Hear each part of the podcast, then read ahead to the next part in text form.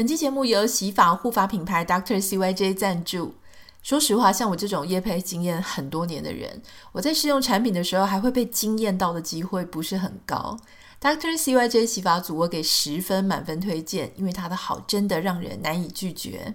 Doctor CYJ 调理头皮健康、强健发根、活络毛发，也会给你的头皮足够的营养。很适合细软稀疏发质，像我自己就很喜欢它洗完之后的蓬松感，不会塌塌的。头发蓬松，你发量看起来多，也就会比较有精神。我很少很少推荐洗发精，因为真的不太容易遇到那种很喜欢的产品。如果想要了解更多 Dr. CYJ 洗发组产品，请你点开今天的节目简介栏哦。Hello，欢迎收听徐玉切入点，我是徐玉，御姐爱。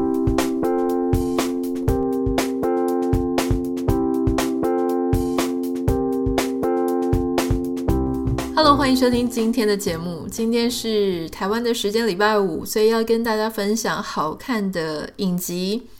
最近非常热门，然后很多人说哇，一定要看一下的，就是《人选之人》，就是一个备受好评的台湾剧。那大家知道，就是说。台湾剧啊，常常如果在热头上的时候，很可能就会冲上这个 Netflix 台湾区的排行榜嘛。那之前有，例如说像这个《华灯初上》啊，哈，《模仿犯》啊，甚至是人选之人啊，都登上了台湾版的这个排行榜。那，嗯，我诚实的讲，就是我之前看。华灯初上的时候，虽然我觉得它第一集就它的剧情还算勾得蛮紧的，蛮吸引人，但其中有一些我不是很喜欢的点。一直以来，我很诚实的讲，一直以来我觉得台湾剧呢，让我没有那么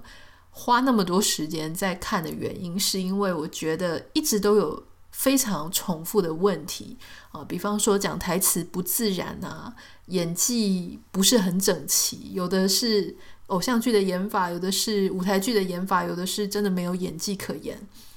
那就可能只是帅，反正就是呃，常常会让你有一种出戏的感觉，就是没有办法很融入。那有一些演员，他虽然很资深，可是不知道怎样，他就是演得让你很尴尬。所以常常很多人说台剧有一些时候是非常的尴尬。那我自己个人非常介意的一点是，很多的之前的台剧。我之所以后来，因为你知道这是会影响的。如果你对一部片你的印象不是很好，就会影响到你看其他片的信心。好，那当你有其他选项的时候，你可能就不会特别去看。呃，我我特别介意的有一点是，好像台词要写好写满，呃，不会像其他日剧、美剧、韩剧去用眼神，或是用不讲话，光是表情去。带一个大家所有观众都可以理解的事，就有一些台词真的是太满太累赘。例如说像“妈别闹了”，我真的是 对不起。如果你真的很喜欢这部剧，我真的是看了二十分钟，而且我给他两次机会、三次机会，就是我我试着，因为大家就是宣传很多，大家讨论很热烈，我真的试着很努力的想要去看，可是我真的还是进不去。就是他的问题是他的台词太琐碎，太。太有一点让我觉得很烦。好，现在要讲的事情就是说，虽然我之前对很多剧哈，我一直在想，就是我个性不太好吗？还是说我真的是太习惯其他像什么欧美各国或是日韩各国的戏剧的节奏？我在想说，难道我就不能支持我自己台湾出产的戏剧吗？哈，那当然，你可能会跟我说啊，可以看《茶经》啊，可以看其他的。嗯，有一些我有看，有一些我没有看。哈，那。总之，现在重点我们要讲的是人选之人这部片呢。我先 overall 的讲一下，我觉得它是一部可看，而且它真的没有我刚刚所有挑剔的那些缺点。我们在评论一件事情的时候，我们要先讲优点，然后讲这个弱点，不要讲缺点，因为缺点是我自己觉得，但是呃，也许是我自己的想法跟别人不一样。为什么今天要讲这部剧？其实是因为我在我的 Instagram 现实动态上面就贴说啊，我在家里看这部剧，然后我就发现有好多好多的网友就写私讯说，哎，希望有机会可以听到你讲这一部剧，然后才发现哦，很多人对这部剧是抱持着好奇，或是有些人跟我说哇，他一天就把八集全部看完。这个这部片它在 Netflix 上面，它有八集，那。我先讲他的优点哈，就是说第一个，他的演技非常的整齐，几乎没有看到任何会让你就是出戏的人。不管他的主要演员啊谢盈萱，还有这个啊就是男的男主角，好像是黄建伟嘛哈。那当然在这部戏非常惊艳的，你还会看到卜学亮，看到戴立忍，看到王静啊，王静也是演一个非常重要的角色。还有，我觉得赖慧如演的也非常好呢，就是他的主要演员、次要演员，就是不能说次要，就是配角演员，还有他其他的一些，就是在这个党部里面工作的这些所有的人，我觉得他们演的都非常好。那最令我惊喜的事情是，所有的人讲台词都非常自然，就是很像生活里面在讲话。以前你常常看一些剧，你会觉得说，正常人会这样讲话吗？哈，为什么？平常你不会这样讲话，我们有时候中英夹杂，像我自己最喜欢英文跟台语夹杂了。呃，不要逼我示范给大家看，真的很很尴尬。好，你常常会觉得说，为什么台湾的电视剧呢，就会讲出一些你平常在生活当中根本不会讲的话，在这部剧里面不会有这个问题，它非常的自然，而且很自然的在，我觉得很惊艳的一点是，它非常的自然在运用，呃，中文、台语。以及英文哦，我其实真的以前很少看到台湾的剧，它充斥着很多英文，而且讲起来不会很奇怪。我甚至觉得在里面，像王静跟这个戴立忍的女儿演戴立忍女儿的这个角色，然后他们有一段在讲英文，他们传讯息的时候在用英文，我非常认真的在看哈，就是说我我很讶异，因为这个是编剧也是有下功夫，我相信他们一定有跟 native speaker 或是呃真的有。在英语这件事情上有下一些注意，因为呃，很多台湾人到美国来之后呢，就是或到英语系国家之后，他一开始的英文可能没有办法讲得那么自然，不是那个语言的问题，是用法的问题。我讲一个非常简单的例子，以前好像也提过，以前我第一次出国的时候，人家跟我说 How are you，然后我就会说 Fine, thank you and you，然后大家就会很讶异，想说嗯。嗯，为什么是 fine？fine 就是没有非常好，然后大家就问我说 What's wrong？然后我想说 What's wrong？你才 wrong 呢，就是怎么会不是就是 How are you？就是 fine，thank you 吗？因为我们的课本都是这样教的。后来我才知道，原来你真正活在这里，大家是不会讲什么 fine，thank you 的，就会说哦，pretty good，I'm good 啊，或是你甚至就回他 How are you？所以有时候我在路上，我如果听到人家讲 How are you? Fine, thank you 的时候，我就会立刻转头确定一下对方那个是那个回答的人是不是台湾人，呃，基本上都是台湾人。所以我要讲的事情就是说，这个无可厚非了哈，因为我们都是从学校啊，或是一些比较制式的方面去学语言，那你可能就会学出一些，老实说，你在这个国家根本不会用的这种句子，好，或是看起来很生硬。有时候你看那些。英文可能也没有很差，但是他可能不是在国外住过。他写 email 或是他写讯息的时候，要不就是过分的正式，要不就是会用一些词语是人家不会用的，或是人家会用的他就没有在用，就所以会有这个问题。可是这部剧的不管是台语或是英文，那有少量的客家话，我觉得他都是非常到底，所以这一点呢，是真的要给他拍拍手。那还有就是，我觉得很有趣的事情是，他八集剪接非常的明快哦。有些网友会说，他觉得步调太快，怎么一下子就讲完了哈？我觉得步调太快这件事情呢，待会我们在讲弱点的时候可以提一下，为什么会有这种感觉？可是事实上，我要给他正面，就是说，可能也因为 Netflix 只给他八集啊，因为 Netflix 据我所知，他们会根据你的剧本。来建议你到底你只能要有几集？比方说以前韩剧它很习惯什么二十集啊，或是大陆剧它要 更长，或是至少要十六集。那有时候其实你的剧情线并没有这么复杂，你根本不需要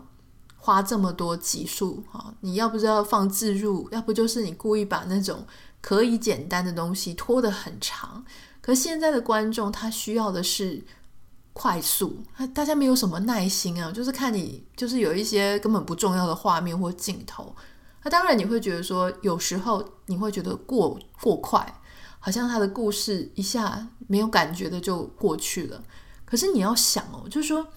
不是所有的剧它八集或十二集，你都会觉得好像太快哦，甚至你有时候看完你会觉得满满的，即便它的集数比较少。这个待会我们再来讲哈。先讲一些它的优点啊，那还有它一个优点，我觉得非常重要的事情是，以前我们在学习写剧本或写故事的时候，有一个事情，有一个元素哈，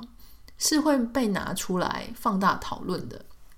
就是你的故事里面有没有除了人物之外，你有没有把当时的时代背景、社会脉络、当时的一个整体的文化或是价值观氛围，他们所遇到的面临的挑战问题，把它放在你的故事或你的剧本里面。一个好的剧本跟好的故事情节，应该要能够在那个故事里面看到这个时代的背景。你会觉得说很多得奖的小说啊，或是好的故事，你看起来会很深刻的故事，通常是因为可以跟那个时代有共鸣。你一看那个故事，你就知道，对，这个故事就只会发生在当时，因为它有那样子的社会背景。很多人就说，为什么不去看轻小说？轻小说基本上就是一种刚好反方向。轻小说里面是完全架空你的时空背景啊，就是它会有一些虚构的之外，它常常也不去提一些什么重要的社会问题，导致为什么个人个体会有这样的行为。这一部片，我觉得它其中一个非常好的点，就是说，除了他去谈台湾这个民主的状态，他走到现在的这个程度，哈，呃。他把这个选举这个议题放进来之外，哦，他还去谈很多关于女权，他很特别，他两个总统候选人都是女生哈。他去谈数位媒体的隐私问题啊，里面有人裸照可能要被公布了等等的，他会担心。他还谈了什么呢？设计师抄袭的问题，他谈了。政治宣传里面，水军和侧翼他们的角色，以及这个里面当中的一些问题，就说你到底用什么样的经费去养侧翼、养水军哈？所以换句话说，你会觉得这是一个真实发生的故事啊，或者你会觉得从这个里面看到一个时代的啊影子。原因就是因为他并没有架空那个时代。如果说今天你在谈一个选举，然后谈一个造势，结果这些事情你通通都不提，你就只提他们的策略，那你就会觉得这故事好像飘飘的。好，它没有一个着力的核心的位置，或着力的一个坐标，它的它的位置哈。所以我我觉得这个也提醒大家，如果你对于写作、写故事、写剧本是有兴趣的话，这个事情是绝对不能少的。例如说。呃，像之前就是呃，俄罗斯莫斯科绅士，我讲的俄罗斯绅士，莫斯科绅士那部小说，它之所以好看，它其实在讲一些俄国哈，就战后的事情。那他们就会讲很多很多的，虽然里面会讲很多人物故事，可是它会有一个社会的氛围跟社会的背景去撑这整个故事。因为很多时候人跟人之间所发生的事情，如果不是在那个年代。不是在那个社会的氛围下，很多事情它不会那样子发展。哦，所以今天我们要讲一个事情，它很纠结，它需要被啊、有一个找到一个解方。因为戏剧本身它其实是讲一个故事，讲一个故事就是从困境当中找到解方，不管那个解方是正向的、负向的或者怎么样。那你要人物继续的推进，你就必须要有那整个社会背景去。带着这个这些人物走嘛。还有一点，我觉得，嗯，这部片非常好的事情是啊，我从来都没有觉得，就说我在看电影啊、看电视剧的时候，当然有很多这种啊多元成家或是同性之爱，我从来都没有觉得说哇，好好哦，就是他们感情真的好好，从来都没有，因为可能是因为我自己真的是啊心上太直这样。但是这一部片呢，我觉得那个谢颖轩跟钟瑶他们在演啊蕾丝边的 couple 的时候，他真的会让你感觉说，哇，这样子的一对情侣真的是呃，他们的感情真的很令人羡慕啊，或者说哇，他真的好体贴哦，就是会让你觉得说，哇，嗯，有把他们之间的关系哦，感觉说哦，真的是很不错的那种感觉。人家说要被掰弯了，我是没有那么严重啦，但是你就会觉得说，哎。其实他们两个之间的互动，感觉真的、呃，被戏剧烘托的很好。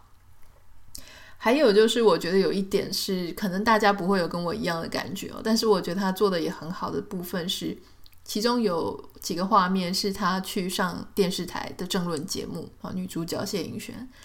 不是他的本身，他当然是演的没话讲了哈，是那些跟他一起同台的那些男性的政治名嘴。在下了节目之后啊，那一种走路的样子，那一种讲话的样子，我真的就是跟我在电视台看到的那些名嘴下了节目是一模一样啊！他们会讲说：“哎呀，管他什么党不党，我就是最爱 money 啦，什么之类 money 党啊，就是钱党等等的。”就是我在电视台，我有时候也会觉得某一些呃名嘴前辈哦，他们怎么？下了节目之后，就变成一个这么普通的中年大叔呢？我说真的，就是会有这种感觉。那他们的样子，其实就在你所有任何职场上，你可能会遇到一些某一些，但不全部，某一些人，他们就是那一种啊、资深的老屁股的，然后讲话也是没什么水准的，然后在那边晃来晃去，就是有那种感觉了哈。所以我就觉得说，哇。这么细节、这么细微的事情啊，可以把它描述在一个电视剧里面，我觉得非常用心。这个当然是以上就是我觉得这部戏的优点。那接下来我要跟大家讲的就是分享的就是这部戏的吐槽点了，大概主要有两个。在进入吐槽点之前，然后就说稍微觉得它比较弱的部分之前，我想提醒大家一件事，因为今天是。台湾时间五月五号嘛，哈，我们有一个团购是跟 Pico，就是叶怡兰美食专家、美食作家的他的美食品牌，哈，呃，有一个团购。那这个团购呢，我们这一次的方式就不是那种说我组合两组，然后让你们任选。我希望给大家更多的自由度，所以我把我其中喜欢的一些品相呢，就放在同一个网页里面。那所有的价钱呢，都是最优惠的，而且这个是独家的一个合作。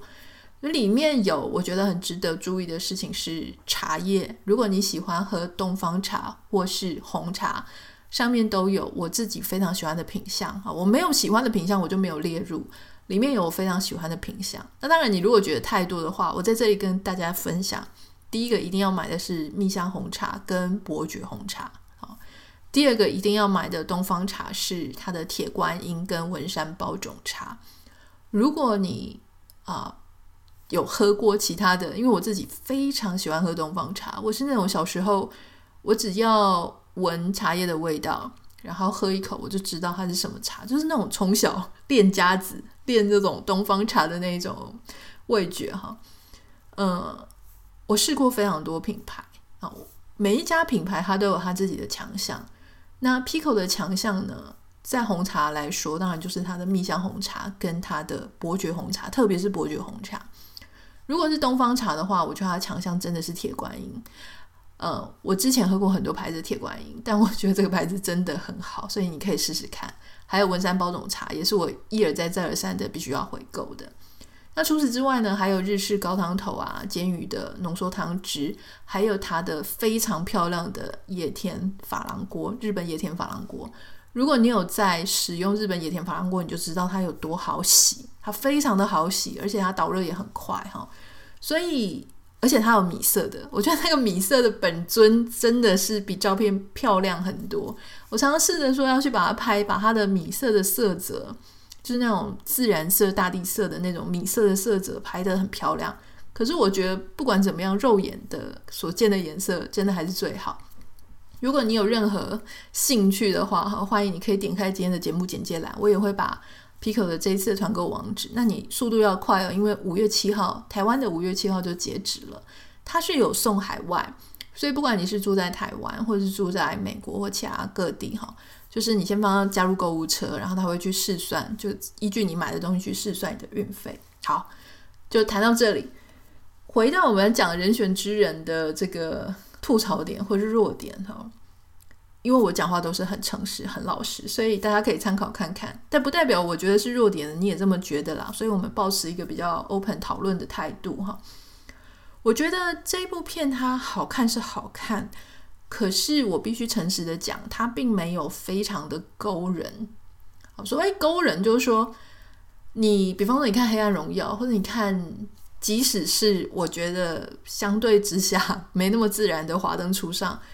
华灯初上》的第一集它非常勾人哈，因为它在第一集的结尾的时候有一个意想不到的一个事件发生。《黑暗荣耀》呢，它也是在它的剧情的推展的时候，一直让你。忍不住，第一集就要看第二集，第二集就要看第三集。它在编剧上或画面上，它会用一些手法，而且特别的事情是，他们的剧情比较多支线，就说除了主角他复仇，比方说《黑暗荣耀》，除了主角复仇之外，他有很多的配角个性非常鲜明，会让你要不就是恨得牙痒痒，要不就是觉得他怎么这么笨。那他们本身都会有一些故事，每一个故事他都可能。勾住你，那可是我觉得像人选之人呢，他就只有一条线。我讲讲白了，他就只有一条线，就是王静的那一条。他跟戴立忍，哈，就是说，呃，在这边可能要画一下暴雷线啊。他跟戴立忍之间呢，就发生了一些纠葛嘛，哈，就是桃色的花边。所以只有这一个事件，它是一直不断的在推进。为什么我这样讲呢？你可能会说，哎，他还有一些其他配角啊。可是你要注意哦，其他配角他发生的事情，例如说黄建伟，就是这个剧中的陈家竞，他跟他太太感情不睦嘛，因为选举的关系，这不是一条线，这就是一个点而已。哦，就点线面的话，就是说，哦，他们夫妻不睦，就这样，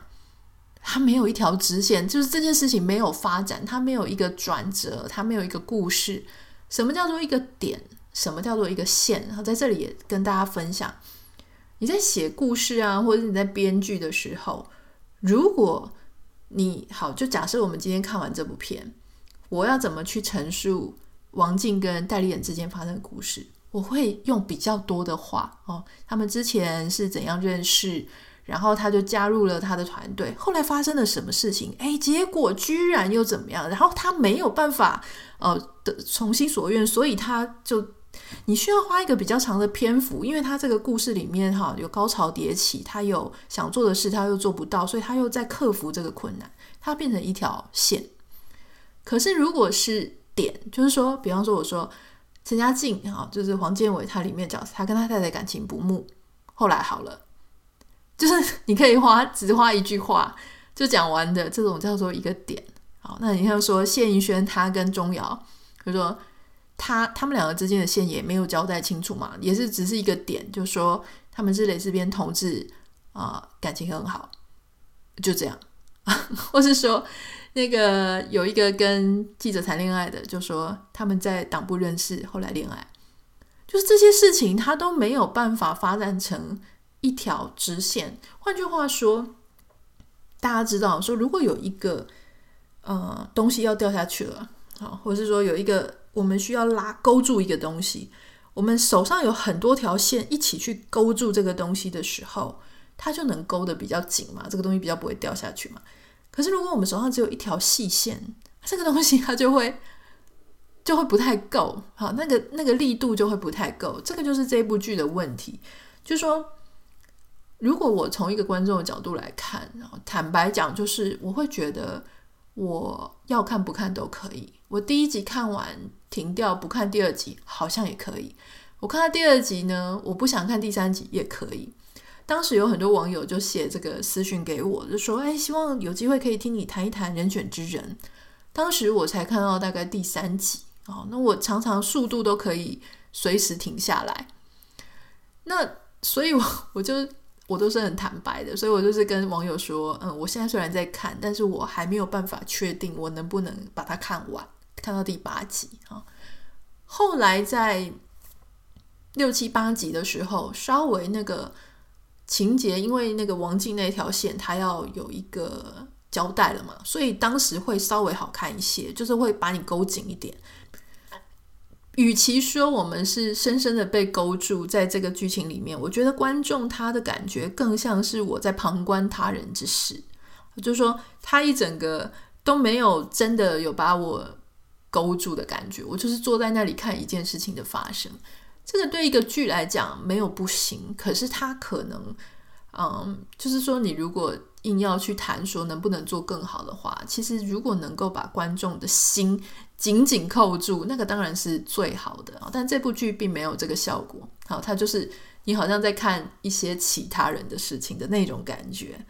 那如果说你说像《黑暗荣耀》，我们来对比哈，就说不是说一定要把这两部片，因为这两部片基本上主题是不一样。可是我们在谈讲故事跟写故事的这种呃方法，《黑暗荣耀》虽然主要是宋慧乔的那一条线，他要复仇嘛。可是你会发现，他所有的旁支的那一些他的加害者朋友们，他们每个人都各自还有一条故事呢。好，比方说像有一个男生，他的女儿居然是啊、呃、被人家就当成叫人家爸爸或者什么，他要去，他很想要让那个女儿能够回头，好，能够他想要去抢那个女儿，这就是一条线。那大妈那也是一条线，她的老公到底她到底。斩掉她老公没有啊？她的女儿到底能不能成功的出国念书啊？哈，那就是每一个配角他都有他自己的条线，这样子的话，你会觉得那整个故事里面呢会非常的丰富，也比较容易创造出一些火花。因为你光靠一个人物，他要去勾住所有观众的眼光，这个可能相对有一点点难度。然后有有些事件，特别是外遇事件，他就。不一定这么容易高潮迭起，尤其是像我们现在看了一大堆新闻哈，很多事情我们都不会怕到了，也吓不倒我们了。在这样子的一个单纯的事件里面，你要把人家紧紧的扣住，它是效果是有限的。好，所以很多线不是只是为了让这个戏剧看起来很饱满，同时它也是能够创造出更多勾住观众的条件。还有就是，我也看到网络上有人在谈，就是说。嗯，因为这部片的片名叫做《人选之人造浪者》。那造浪者呢？我我同意，就是说竞选团队非常重要，对于一个候选人来说很重要。可是就这部剧来讲呢，我不太觉得他有把造浪这件事情就是描述出来啊。所谓的造浪，应该是无风不起浪的时候，你还能造出一个浪。换句话说，就是说你要在没有东西的时候造出一个又一个。可是，在这部剧你会发现，就是说他们并没有很琢磨策略的部分，也没有真的去造出什么了不起的浪，大概就是时机呀。然后他是他会谈一些选择啦，谈一些公平正义，谈一些理念，可他并没有真的去 make 这个浪。哦，那。因为我还没有把这个，因为同时期韩剧有一个叫做《Queen Maker》嘛，就是造后者。因为我现在还没有看完，所以我不太能够确定说这两个能不能够比在一起。但我们回到它的剧名哈，如果它不是造浪者，那这部片它比较呈现的是什么呢？我认为它就是呈现一个摆渡人的角色，就是把你从这一个案头摆到那一个案头的感觉，就是这些党工。好，就是说当你的剧情没有去。凸显出你是如何造浪的，从没有风你也能造出一个风出来，造出一个浪出来，那你就只是摆渡啊，就是 帮助他从 A 岸到 B 岸，就只是这样子而已啊哈。所以我觉得，如果你是怀抱着想要看哇，他们怎么样，就是很有策略的，很不管是商业性质的、公共性质的，然后很聪明的一群人如何。很技巧性的赢得了这个选战，这部剧是看不到的，啊，这个是坦白讲。好，可是前面因为优点也是非常多，我觉得它的弱点呢，虽然我个人有给一些弱点的这种建议啊，或者是一些分享，但我觉得它还是值得一看的一部剧。为什么呢？因为我觉得有时候我们身边太多的大人告诉我们说，不要碰政治，政治很恐怖哈，然后好像。我们明明就活在这个国家社会里面，我们明明就每个人都是公民，每个人都有投票权，可是我们却常常觉得，哎呀，政治很肮脏，政治很很烦，很乱，不要去碰。可是如果人人都不去碰政治，这个社会要怎么样变好？其实这部剧里面他也有一直谈到，就是说很有理想，一直搞社会运动，一直什么都反对，什么都去抗议，没有走到体制里面，这个东西是有用的吗？当然，一定有一群人，他必须要站在街头。可是，也有一些人必须要进厨房。厨师不进厨房，你再怎么样厨艺好，那都是白搭的哈。有时候有一些人，他就是必须应该走到体制内，去在体制内做改变，好，这样里应外合，这个我非常的同意。我也觉得他点出来，而且最重要的事情，我相信这部剧它会让一些本来对政治冷感、政治无感，或是搞不清楚里面到底在做什么的人，有一个非常好的呃认识。这个是我觉得这部剧很值得称许的地方。最后呢，如果说要给他分数的话，一到十分，我是那种会给到十分的人啊，哈，就说我不是那种永远都只有九分不会十分，我是那种会给十分的人。这一部剧呢，我觉得我可以给他七点五到七点八分，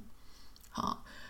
好吧。如果你说要放宽一点，七点五到八分也可以啊。但我认为我真正的啊，这个分数给的大概是七点五到七点八。好，那个缺点就是。嗯，没有到八分或八点五的原因，就是我觉得它的剧情线太单一了啊，我觉得有点可惜。那你会可能说，哎，那只有八集啊，八集就是讲不了什么东西啊。我觉得第一个不尽然哈，如果说你真的能够讲故事，八集也可以。第二个是很有可能他在提案的时候就已经是这样的故事架构，所以。平台可能觉得，那你不需要十二集，因为这么简单的故事架构只有八集，所以这是鸡生蛋，蛋生鸡的问题。我们都不知道到底实际当时讲的是怎么样。好，不过我觉得很值得一看。